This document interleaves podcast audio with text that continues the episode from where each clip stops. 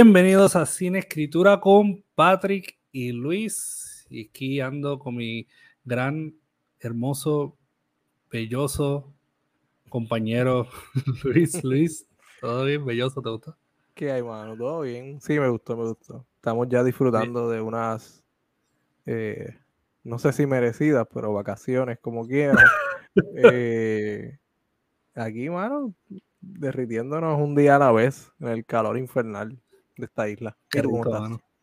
Nunca he estado más sudado en mi vida, todo el tiempo, todo momento, mano. Eh, eh, es algo extremo, de verdad es algo ridículo. Eh, pero todo bien, mano, todo bien. A mí me está bien irónico porque ahora es cuando más trabajo he tenido en mi vida y más compromiso y más cosas. Entonces la gente está como que hay que descansar, disfrutar el verano.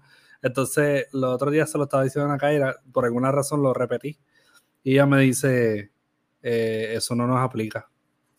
Y yo, Tú no tienes ese derecho. Es verdad, es verdad, nosotros no nos aplica eso. Eh, pero todo bien, mano, todo bien. Eh, contento de, de estar, de, hablar en este episodio, ¿verdad? Tenemos un episodio especial, un Pride Month Special. Eh, sí, este sería nuestro primer, no, en realidad yo creo que el año pasado tratábamos, ¿verdad? De, hacer no, yo creo que este es el primero, oficialmente creo que este es el primero. Directamente este es el primer Pride Month Special que celebramos en Sin Escritura. Eh, así que queremos desearle un feliz Pride Month a todos nuestros amigos, amigas, amigues de la comunidad y que viva el amor y que uh, iba a decir algo bien malo, mano. Voy a tratar de no decir malas palabras en este. No, no digamos. Eh, Porque iba a decir la alca, la gente homofóbica transfóbica y todo tipo de fóbica, pero después dije, ah, no puedo decirlo. Eh, quiero mantenerlo limpio, mano. sí, sí, estará chévere. Pero sí, pero, pero ustedes me entienden, ¿verdad? Eh, eh, así que, bueno, el, nuestro podcast siempre ha sido de eso, ¿no? O sea, se ha tratado de... Claro. De hecho, nosotros, para, para Luis y para mí es Pride Month todo, todos los días del año, así que... no, sé, no sé si así, pero... Pero sí, sí, entiendo lo que quieres decir. Sí, sí. somos aliados. Somos aliados y lo hemos dicho otras veces. Eh, yo creo que no hay que decir demasiado. Anyways. Sí, yo creo que no hay que eh, decirlo demasiado. Pero, ¿verdad? Como eh, la industria no, nos obliga a ser abiertamente, en realidad yo digo abiertamente aliado, como si no, lo fuéramos abiertamente, pero literal, literal, literal, como si no. No, pero como ventilarlo, ventilarlo. Entiendo lo que tú dices, llega es, bien cómico porque llega el uno y tú, tú ves la, la, compañía, las redes sociales, todo se vuelve bien colorido y es como que, mano, ustedes, no, ustedes no apoyan nada estos chicos, ustedes lo que están... Sí. Anyways. Gente, yo no puedo hablar claro, como que no se dejen llevar de eso y, y, y be yourself, todo, o sea, sé, sé annoying, annoyingly eh, como les digo, como dice por ahí, annoyingly happy. Eso iba a decir happy, sí, annoyingly happy. Sí, sí. Eh, sí, de verdad que, que olvídese. Yo entiendo que es Pride Month y ahora en especial se celebra y tiene algo, tiene un peso, pero eh, en mi corazón todos los días del año ustedes son especiales. Así que, y, varios de nuestros fanáticos, ¿verdad? Son eh, parte de la comunidad y los queremos un montón y los apoyamos con todo. Así que eh, nada, besis, besis, besis a todos y, y besis y abrasis, como es la cosa. Sí, sí, besis y abrasis, eh, that walk, eh, todo lo que pueda decir que sea como que eh, perteneciente a la comunidad, lo voy a decir en este episodio. Me gusta, me gusta. Esto está interesante. Para aprovechar. No, en realidad usamos este, este, esta, um, este season, esta temporada, o por lo menos este mes de Pride Month, para hablar de un escritor que la realidad del caso ha pasado bien under the radar. Y pues da la casualidad que fue un escritor queer. Eh, pero que, que, honestamente, mano, yo siento que no es suficientemente celebrado, ever. y, no, no estamos hablando de Clive Barker, como todos los años literalmente hablamos de, literalmente un episodio siempre. Clive Barker. Pero se Clive Barker, sí. Sensualidad, horror, SNM. Eh, no, eh, hoy estaremos hablando de eh, Michael McDowell, el escritor Michael McDowell. Pero antes de entrar ¿verdad? y hablar sobre Michael McDowell, Luis nos va a dar una clase sobre... esto, y esto es bien irónico, Varo, porque nosotros vamos a hablar sobre la tierra más homofóbica y racista. Claro. Eh, o el género más homofóbico y racista del, del canon literario, que es Southern Gothic, para entonces introducir a Michael McDowell. Si, esto, no es, si esto no es resistencia o contrasistema, yo no sé qué cosa lo es. Sí, exacto. Esto literalmente le pone el label bien puesto. Así que vamos a hablar un poquito de, lo que es el género de, Southern Gothic en literatura. Eh, y Luis nos va a dar un crash course intenso. Luis nos va a dar... Bueno, no sé, no sé cuán intenso. Yo, solo, yo voy a compartir unas notas eh, haciendo dos aclaraciones. Primero, yo no soy estudioso de literatura eh, norteamericana. Segundo, todos mis conocimientos sobre este subgénero, el Southern Gothic, eh, está tan fresco como una clase que cogí ayer. Pero tú lees a Carlos Fuentes, ¿verdad? Y lees a... Sí, pero hay otras consideraciones. norteamericana. Sí, sí, sí. No, chico, yo, tú, me entiendes. Si Residente te coge, papi, si Residente te coge. Perdón, Residente, this is not America, I know. Eh, sí, sí, no, no, sé lo que tú dices. Sí, sí. Estadounidense, estadounidense. Especialmente del sur de los Estados Unidos. Pero nada, el asunto es que cuando hablamos del, del Gothic, tú sabes que hablamos generalmente de esta literatura con, con estas tramas o estos entornos bastante tenebrosos donde hay eh, catedrales medievales, donde hay castillos, secretos familiares, a veces puede haber el asunto este del, incesto, hay personajes eh, que viven en mucha opulencia, pero también hay personajes muy pobres. Y, pero este, es el gothic o la literatura gótica eh, clásica que se puede más o menos situar desde la novela, Dios mío, El Castillo de. Termina la Patrick. ¿El Castillo de quién? La primera novela gótica, El Castillo de Oh, rayos, se me acaba de oh, olvidar. se, me acaba de olvidar ese título. ¿Por qué tú traes, qué tú traes el, el gótico aquí, mano. No, no. Ah, no, no pero, pero, es que tenemos. Otranto, Otranto, Otranto. Gracias, gracias, gracias. Yo sabe. Otranto, ¿verdad? Eso es de Warple. Sí, que es la primera, la primera novela que se utiliza para rastrear como que esto es un origen de algo que suena como no, como lo que eventualmente se convierte en el gótico, en la literatura gótica. Pero entonces, no, tranquilo, tranquilo. Eh, es que lo, lo, pensé que lo tenía en mis notas, pero se me olvidó, se me olvidó anotarlo. Entonces, cuando llegamos, cuando esa literatura llega a los Estados Unidos, ya dejan de ser las catedrales medievales y los castillos, esos lugares que resultan como terroríficos, y se convierten entonces en lo que son los, plantations, las haciendas estas abandonadas o las, eh, las tumbas de, de los nativos, por ejemplo, los cementerios, este tipo de cosas, eh, temas como la guerra civil, el asunto de la esclavitud, el día a día de los trabajadores, la pobreza, la hambruna, falta de educación, todo eso va haciendo que estos autores vayan examinando el pasado estadounidense y pensando en cómo ha decaído el sur específicamente, por eso, por eso estamos hablando del Southern Gothic una, una sociedad que antes se percibía como con muchos valores morales, en una región, mejor dicho, muchos valores morales, muchos valores eh, religiosos, que sí, de la verdad, el honor, etcétera, etcétera, el trabajo duro. Ahora todo eso se vira y termina siendo esta región reconocida, que es lo que la percepción generalizada que existe fuera de los Estados Unidos y dentro de los Estados Unidos también, de que la cultura allí es predominantemente racista, ignorante, em, eh, pobre, que están como atrasados en el tiempo, como si se hubieran quedado encerrados en ellos mismos y, el tiempo pasó y ellos no se dieron cuenta. Entonces, claro. E, esto es un poco lo que va a, a perdurar de esta literatura, pero es una literatura muy estilizada. O sea, no es, no es una literatura que pretende ser necesariamente realista, va a explotar lo grotesco, va a explotar algunos elementos fantásticos o fantasmas del pasado, las relaciones raciales están bien problemáticas y la relación con Dios tiende a ser un poco conflictiva. Decía, hay una cita de... ¿ah? Casi enfermiza. casi enfermiza, claro.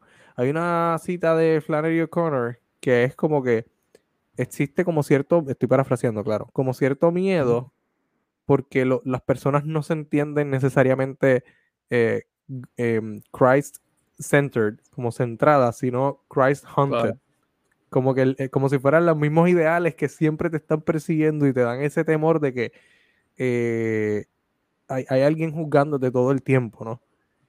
Claro. Entonces, pues nada, hay un poco de comentario, hay un poco no, hay mucho comentario social, pero resulta, como tú dijiste, resulta un poco conflictivo, irónico, paradójico, que vamos a usar este género que suele ser visto en el presente como problemático, muchos de sus autores también, porque es un género que históricamente se ha marcado como con muchos personajes racistas, con em, alusiones a la esclavitud, etcétera, etcétera, homofóbico.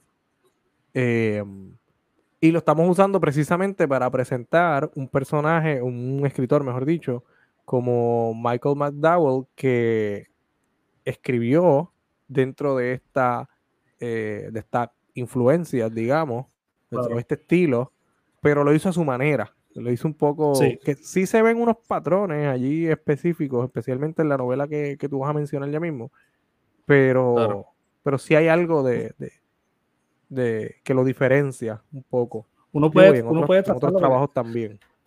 Exacto. Y uno, y uno puede trazar todo esto, la Flannery O'Connor siendo una persona que se basaba mucho en lo grotesco y explotaba el tema de lo grotesco.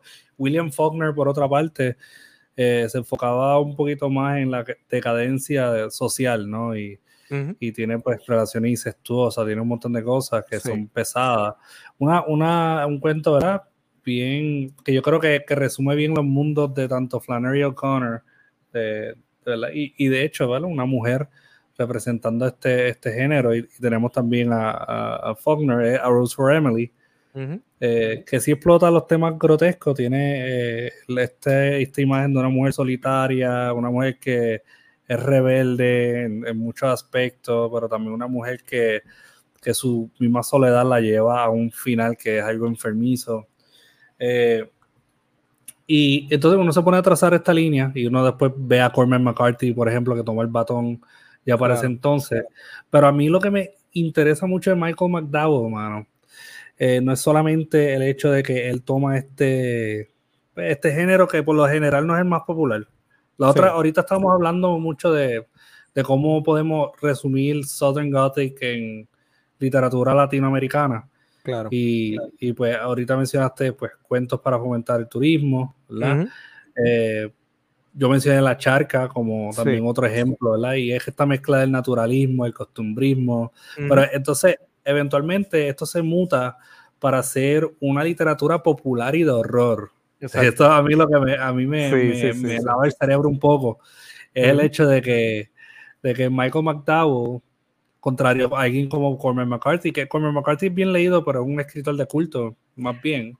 Fíjate, ahora que dices eso de, perdón, ahora que dices eso de, traerlo al mundo hispano, tú pondrías ahí, te pregunto, de René Márquez, eh, Dios mío, el cuento que, es de purificación, eh, purificación en la calle del Cristo. La calle del Cristo.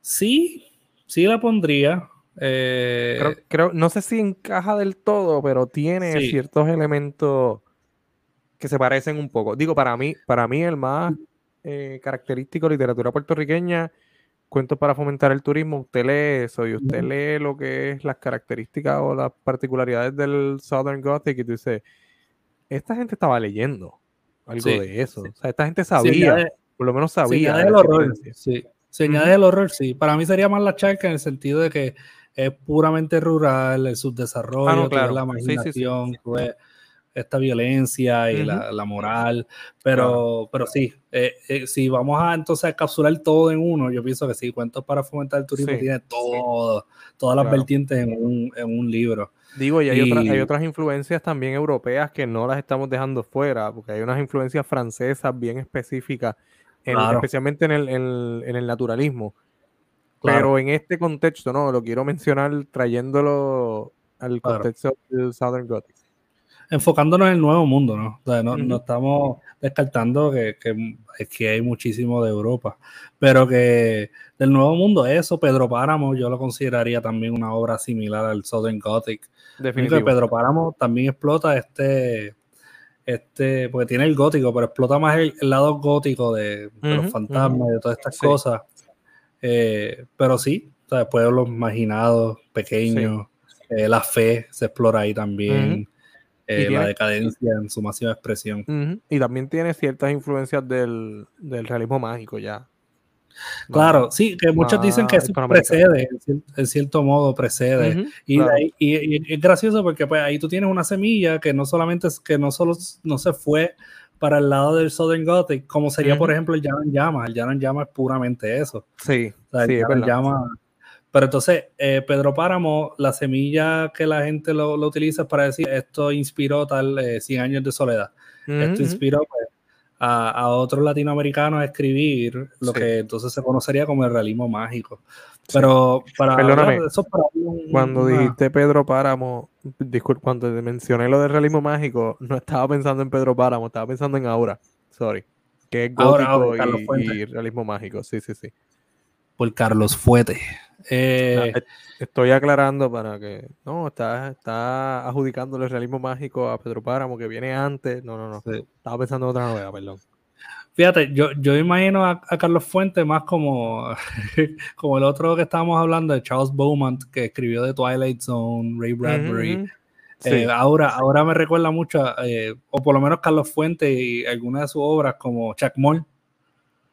Chuck Moll a mí me recuerda a un episodio de Twilight Zone, mano. Para mí Chuck Moll puede ser un episodio de Twilight Zone. como de, de, los de, de los de Beaumont. Sí. Eh, pero que sí, Chacmol es tremenda, tremendo cuento, mano.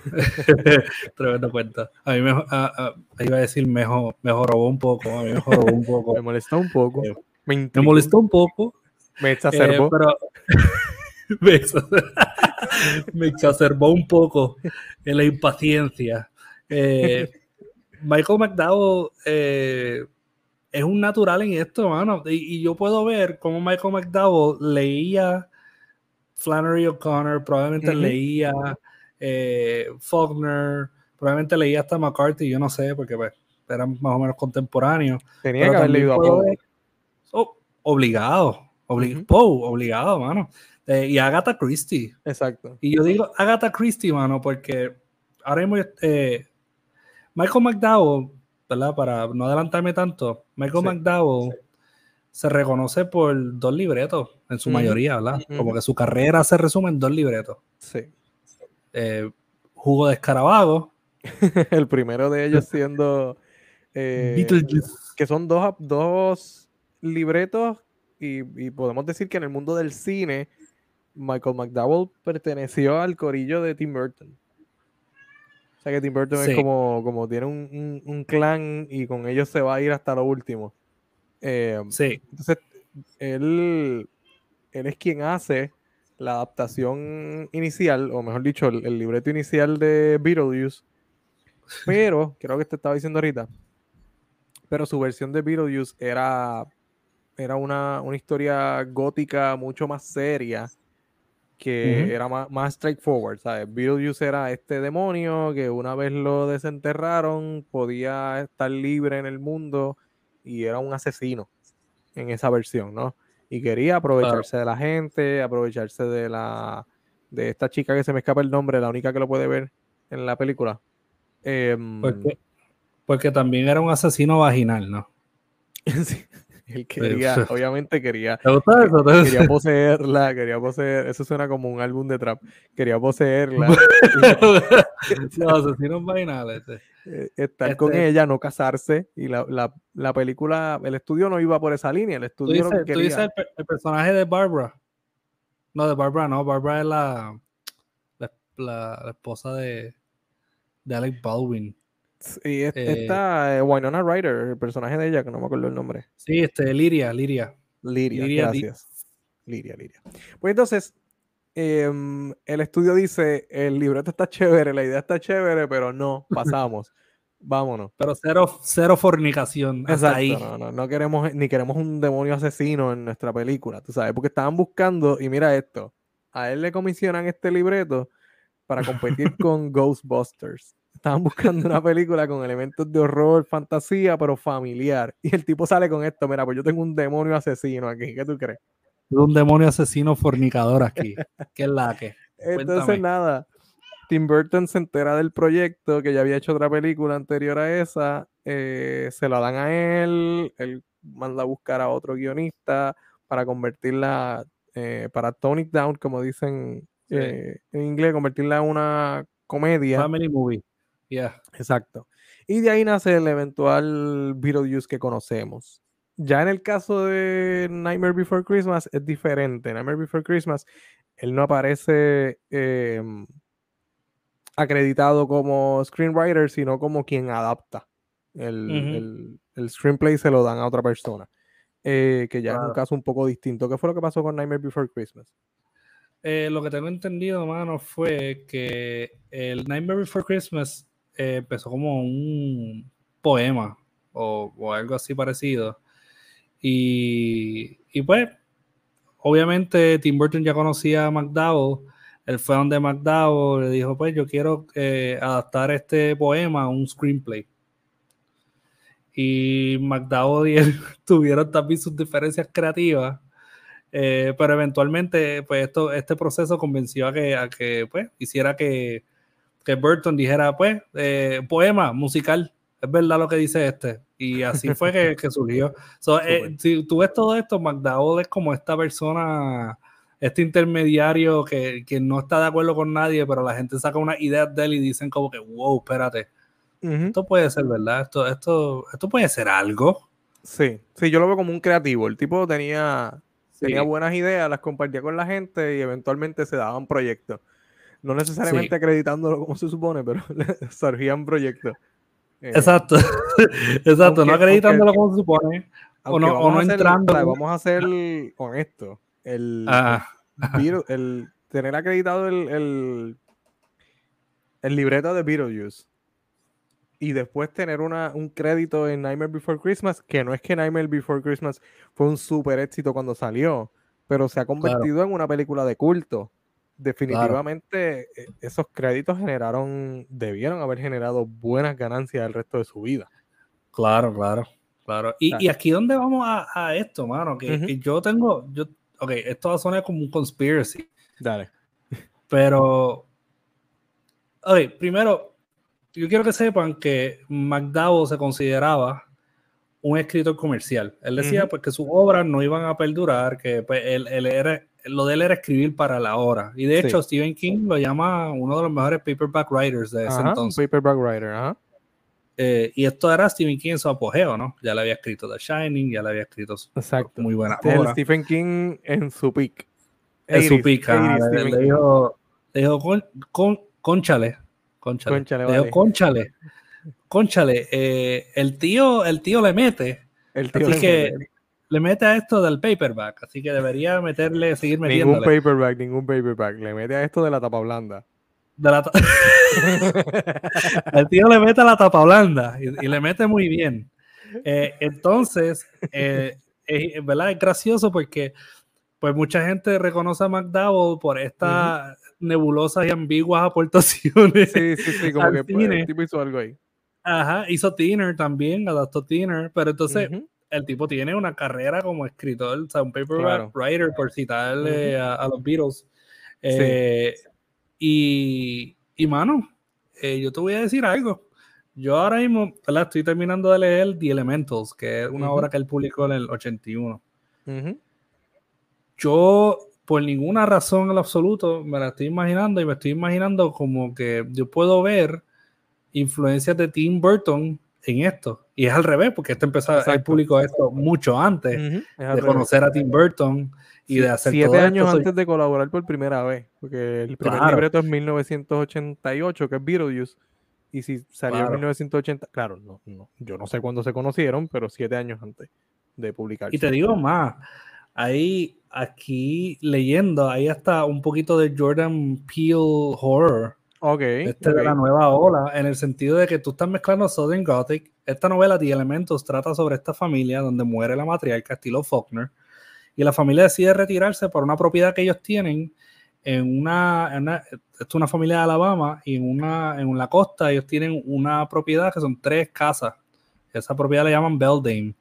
Eh, una casa le pertenece a dos familias que siempre han sido amigas desde los 1800 y hay una casa solitaria que ellos le tienen miedo. Eso es como un, haunted, house story. Pero lo, que a mí me, me absolutamente vuela el, el, coco como la nena de Hereditary es que McDowell tiene este aesthetic o este humor oscuro que tienen las películas de Tim Burton, que se burlan de la muerte, que tienen como que este, este witty way to talk, los personajes todos son bien diferentes. Eh, él maneja alrededor de ocho personajes en esta novela y uno no pierde track de la personalidad del personaje. Okay. Eh, y esto es bien difícil, mano, porque por ejemplo, la única que yo he visto que ha podido hacer esto, manejar ocho, ocho personajes a través de una novela entera y que todos siempre sean fijos, eh, es este, o, todo sea ¿verdad? cohesivo, sea, eh, fue Agatha Christie. Agatha Christie tenía un dominio de personajes increíble y Michael McDowell lo trae también a la mesa y, y pues mezcla Southern Gothic, temas de racismo, temas de, después la, la familia católica, temas de catolicismo, temas de, de, haunted houses, decadencia, dinero, todos estos temas, mano. Todos, todos gritan Southern Gothic. sí, y, entonces te trae una casa embrujada que está llena de arena, porque se la está comiendo la arena, a la casa embrujada, y de la arena pueden salir todos estos fantasmas del pasado de, cada uno.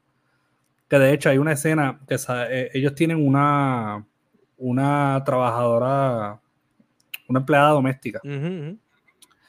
Eh, una empleada doméstica afroamericana, eh, se llama Odessa. Sí, sí, porque son pues de Alabama. Eh, y sí, no, nada, nada de decir, gente, nada de decir con la gente de Alabama. Yo conozco puertorriqueños que viven en Alabama.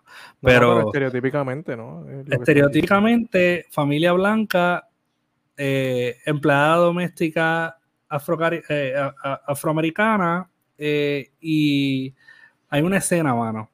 Hay un personaje que se llama India, que es una nena que tiene como 13 o 14 años, que bebe, eh, habla, dice muchas malas palabras con su país, es una investigadora ahí, ella, una genius, y sí, pueden imaginarse a Wednesday.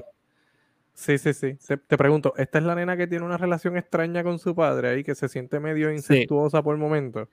Sí, sí.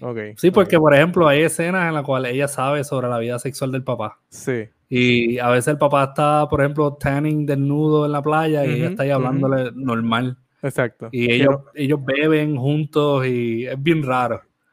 Sí, sí, sí. Pero, que, nada, de, nada de malo en sí mismo, pero es bien extraño verlo de afuera. Es como que todo es bien raro súper extraño porque él la trata como una adulta. Él la trata como si fuera una mujer adulta y es una nena, una niña bien independiente y bien extraña. Y bien curiosa. Entonces. fuera, eh, fuera de los desnudos entre padre e hija, suena como una relación bien cool. Sí, imagínate, pues, Wednesday Adams con el papá. Sí, sí, sí. Pero si el papá, si ella se llevara súper bien con el papá, si fuera como que se trataran al mismo nivel. Eh, y mano, eh, eh, eh, ese personaje en una, ella se mete en, la casa y de la arena sale esta niña, esta niña que es un fantasma. Y entonces ella le está sonriendo y la describen pues como una niña afroamericana que sale sonriéndole y va como que caminando hacia ella y uno se puede imaginar escenas de Get Out, por ejemplo, escenas de las primeras escenas de Us. Claro. Claro. Porque la describen así, igualita. Entonces. No dice eh, eh, sé lo que has estado leyendo. Sí. Después resulta que ella es la hija de, la, empleada doméstica, spoiler alert, pero la realidad del caso es que es una novela graciosa, es una novela trágica, es una novela con buen horror. Eh, y es muy única en, su mundo, pero si vienes a ver, pues él se perdió entre los paperbacks del 1980. Hoy día no se escucha hablar mucho de él, pero sí han tomado el rol gente como Stephen King, como Poppy C. Bright, eh, Michael Rowe. Ha tenido, hay, varios escritores que han tenido el, ¿verdad? la iniciativa de publicar o republicar varias de sus obras ahora. De hecho, una de ellas siendo la esposa de Stephen King, ¿verdad? Tú has dicho. Sí, Tabitha quien tuvo. Ella completó. Da un momento que tengo el dato por aquí. Se me olvidó. En el 2006, ella publica. Eh, ella termina la última novela de él, una novela póstuma, que sigo buscando aquí hasta encontrar el título. Sí, eh, lamentablemente, ¿verdad? Eh, Michael McDowell muere en el 1999 en Boston eh, por enfermedades relacionadas al SIDA. Recuerden que pues, durante lo que es los años 80 y 90, pues, lamentablemente hubo la crisis del SIDA dentro de la comunidad, eh, en el sentido de que pues, aquel entonces los tratamientos, los tratamientos y nada de eso era muy accesible. Había un estigma enorme con la comunidad porque solamente pensaban que el SIDA se podía transmitir eh, por ser gay. Claro. Eh, y lamentablemente muchos creativos, eh, incluyendo a Michael McDowell, pues sufrieron un final así. y no pudimos ver el potencial que hay después de, todo esto. Pero la novela se titula Candles Burning. Candles Burning, sí, sí, estaba esperando que terminara. Candles Burning 2006, que fue completada por Tabitha King. Entonces, la que estás mencionando, que es de The Elementals, ¿verdad? Sí, se republicó en 2014, que supongo que es la versión que tú tienes. Sí, sí, por Valancourt. Valancourt eh, republicó 2013, 2014, 2015 la mayoría de su obra. Exacto. Eh, que, pues, de nuevo, mano, es. Um, tenemos estos escritores que se perdieron dentro del canon. Eh, exacto. Y ¿sabes? Clive Barker lo tenemos hoy día y Clive Barker es excelente ejemplo de, un escritor queer durante esos años eh, que se le adaptaron películas y, pero también hay otros escritores queer como lo que fue Michael McDowell eh, y que pues no tenemos con nosotros hoy día pero sí verdad fue un, escritor que participó también en numerosos proyectos como lo que fue Alfred Hitchcock Presents Tales from the Dark Side, Tales from the Crypt. Sí, porque una vez, después que eh, publica sus novelas, aunque se mantuvo publicando novelas también, pero tuvo entonces un periodo donde hizo más eh, televisión, libretos de series antológicas, este tipo de cosas. Sí, se dedicó más a eso.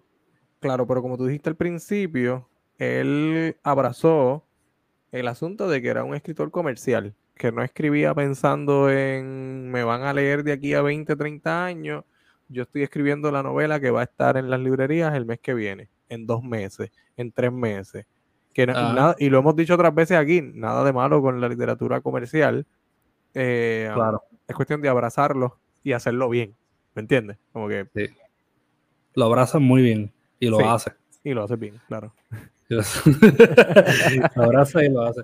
Pero, pero en, concepto, ¿verdad? Yo, yo siento, mano, que, que a veces uno no, lo determina, mano, porque tú tienes a alguien como Michael McDowell que mezcló, trajo muchas influencias de géneros literarios que no son populares. Claro.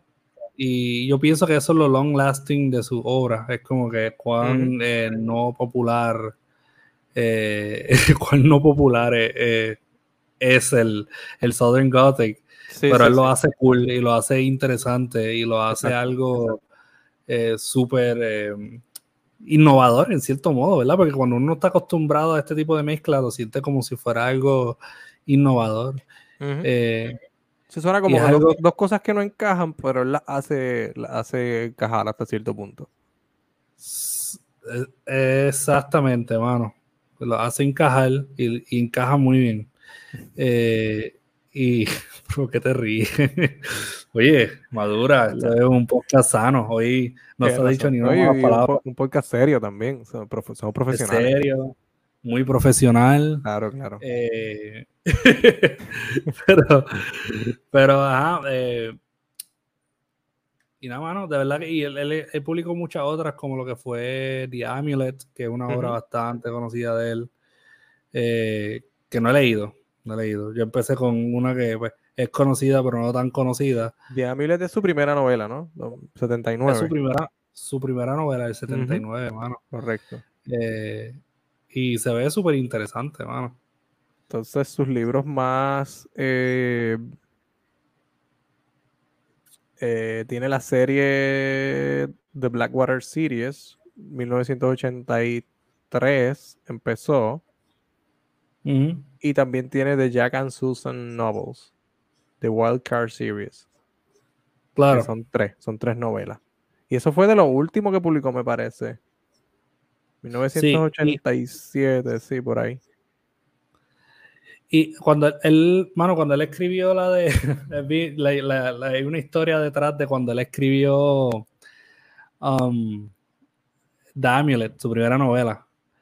Eh, eh, y lo que sucede es que él, se mudó a Boston, ¿verdad? A terminar su. Pues, eh, tratar de terminar sus estudios, ¿verdad?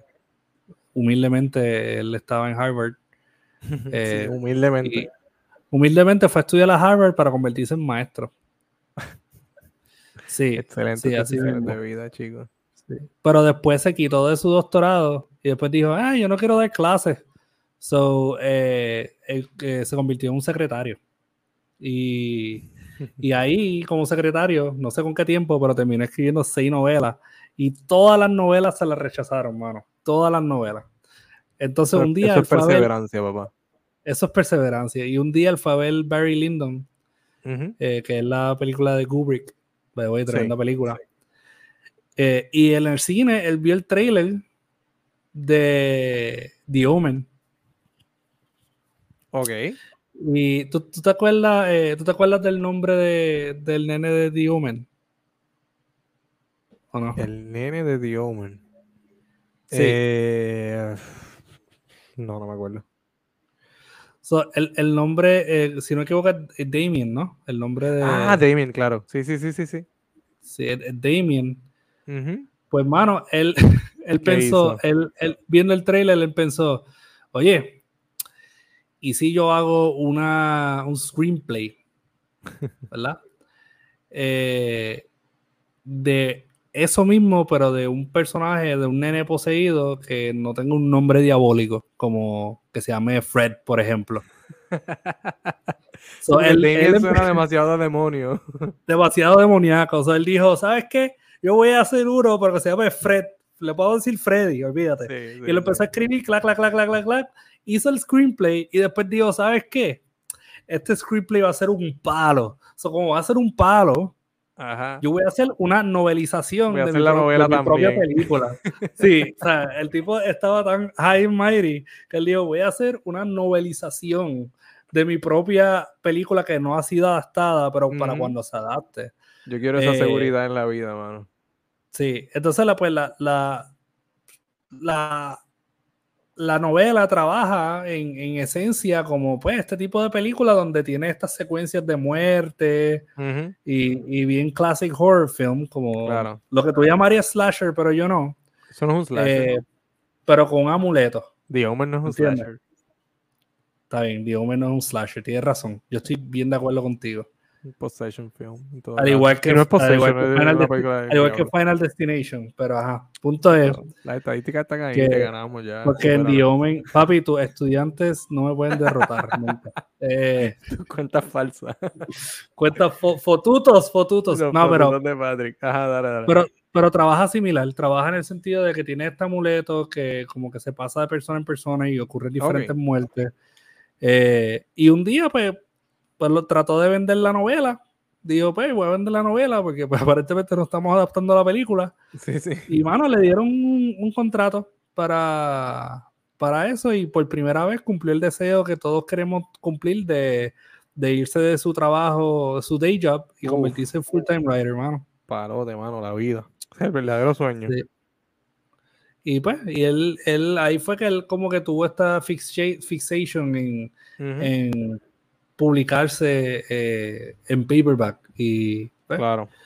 y esa fue la historia de cómo, cómo empezó, ¿verdad? Cómo empezó esta situación. algo, algo que, chécate esto, Ajá. Luis, a nosotros aquí hablando. Yo, yo dije eso y cuando tú vas al reception area, por ejemplo, de The Amulet, ¿sabes que te da los reviews? Sí. Eh, dice como que alguien dijo, eh, Grady Hendrix, que me imagino que es un, sí, es un autor y crítico. Writer, journalist. Ajá. Sí. Eh, dijo, the book ends with a supernatural meltdown. That's an orgy of gore, but if that was all there was, there was, to the amulet, this will be little more than a forgettable final destination fiesta. ¿Verdad? Y estamos hablando sobre cómo él se inspiró en The Omen. The Omen no es un slasher, pero anyways. Y hablamos de eh, Final Destination en la misma oración, ¿viste? Pero, déjame terminar. Y dice, but McDowell has written a book that feels deeply like Alabama in the 60s. This is a southern book that captures mid-century small town living in a way few books do. Y eso es bien importante, hermano. O sea, que desde el primer libro, él tiene el Southern este bien metido. Sí, mano. Y, el, y cuando tú vas al género del libro, o sea, que te ponen como que el género, no dice slasher, pero sí dice. es jodiendo, es jodiendo, es jodiendo. Soy yo, dice, Southern, dice Gothic y dice Horror Fiction. Sí, Southern Gothic y Horror Fiction, mano. Eh, y a mí me, me, me re, roba eh, el hecho de que, de que tiene a este escritor que, que, incorpora esto, es reconocido por esto, quizás él no sé si lo reconoció en su momento, el, su, bueno, su sueño siempre fue aparentemente escribir para cine, pero mano, en Paperback le fue súper bien y trajo una mezcla que es bastante original, reconocería yo, ¿verdad? Como que es bastante única. Sí. Te, digo algo, yo creo que ahora, ahora tiene muchas más posibilidades de llegar al cine que en su momento. Creo que cualquiera, cualquiera de sus novelas se puede adaptar. Por lo menos de las que hemos mencionado, The Amulet, eh, la otra. Eh, eh The Elementals. The Elementals, gracias. ¿Tú, habías hablado ahorita algo de que estaba este director, el de Hill House, que hubiese estado brutal que él adaptara algo de. Ah, sí, sí. Una de las reseñas que estaba viendo sobre The Elementals eh, hablaba de que tenía esa, esa misma vibra o ese aura o por lo menos le parecía a quien lo reseñaba, que, que se adaptaba bien para una temporada de una de una de las de, Hill esta de Hunting. De Hill House. Exacto. Una temporada de lo que está haciendo, de lo que está haciendo Mike Flanagan. Y considerando que él ha, adaptado ya otros libros, pues no, y que tiene más o menos esta misma, esta misma vibra, por decirlo de alguna manera, o estas mismas influencias, pues no sería descabellado verlo en el futuro, eh, algo de Michael McDowell. Y si no, pues estaría, nítido. Y probablemente venga este revival, mano, porque como se está produciendo Jugo de Escarabajo 2. Exacto. Um, ¿Cuál, sería una traducción para Beetlejuice? ¿De dónde viene? Yo, no, yo creo que, es Beetlejuice. Y yo creo que, que en la versión española ellos lo traducen de manera el super fantasma, mira para allá. El super Beetlejuice es super fantasma. Súper, me gusta. Oye, tío, pero ¿qué es eso? ¿Tú fuiste a ver Beetlejuice el super fantasma? Entonces, no, no, no, esa, esa es la de Hispanoamérica. La de España es Beetlejuice. Beetlejuice. ah, sí, sí, sí, sí es fonética. Es, Dios mío. Beetlejuice, sí, sí, sí, se escribe fonéticamente, literal. Beetlejuice. Oh my god, Beetlejuice. Que he visto una película de Beetlejuice que me flipa. Esa película de Beetlejuice es la mejor dejemos que he visto. Dejemos de, estar imitando acentos y vámonos, porque no nos vamos Pues sí, vamos a irnos, porque, pues, jo, robar, pues estamos perdiendo el tiempo ya. sensibles. Vámonos, gente, cuídense, pásenla bien, vayan a Cine Escritura Podcast en Instagram, sin escritura en Facebook, sinescritura.com. Eh, síganos si no nos siguen en las redes sociales. Comente, escríbanos, comparte este episodio con la gente que le cae bien. Si le gusta, compártalo. Si no le gusta, compártalo como forma de castigar a sus enemigos. Eh, compártalo como quiera. Nos hace el favor y a usted no le cuesta absolutamente nada. Así que Muchas gracias por eh, seguirnos, gracias por escucharnos. Llévatelo. Bye.